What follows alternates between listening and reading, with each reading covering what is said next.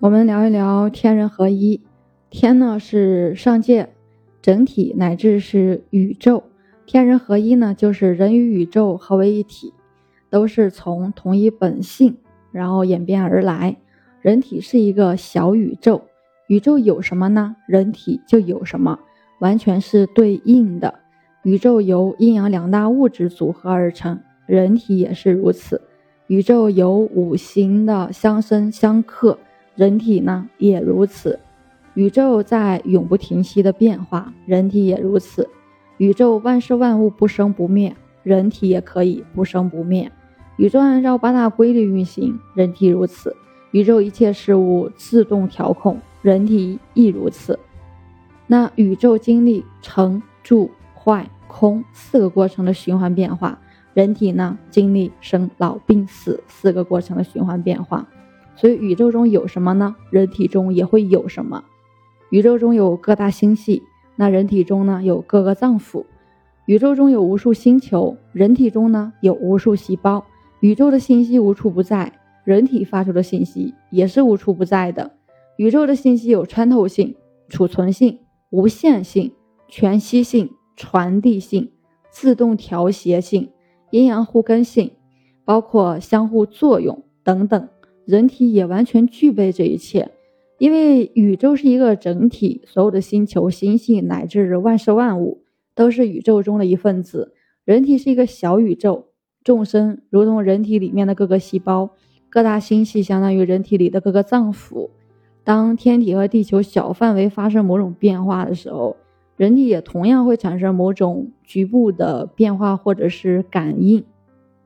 所以说，我们既然知道了，就宇宙是一个整体了。那万事万物及我们人类只是这整体的一份子，我们只有在整体的生存下才能得到生存。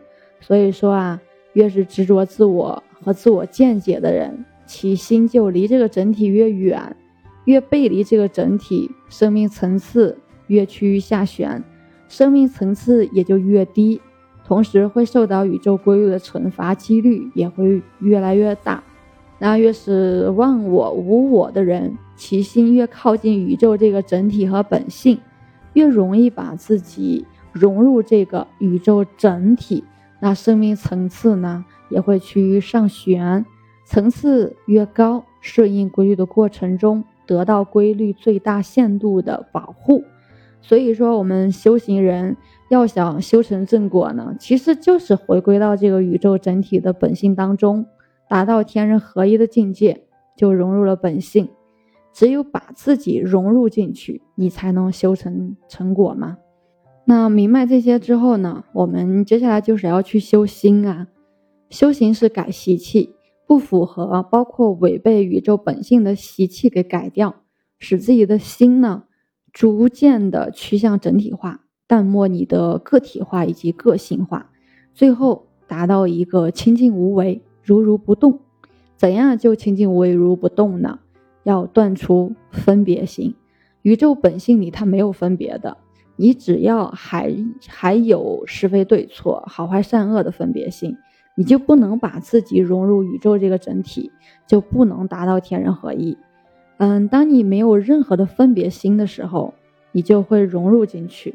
再回到修炼上面，就我们知道这些之后，如何来修炼呢？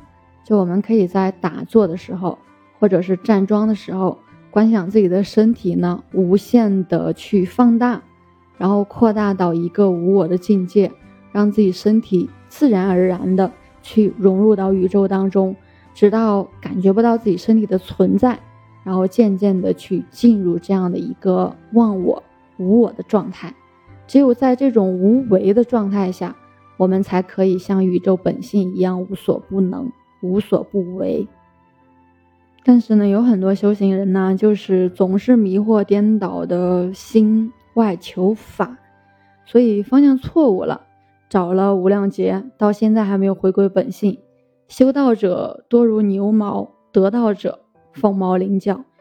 那回归本性的秘诀又是什么呢？人法地，地法天，天法道，道法自然。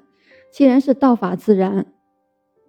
那我们就不要去人为的做那些违背自然规律的事情，让自己一切顺其自然的去放松下来，心平静下来，让自己不断的去放空，然后融入宇宙这个整体就好。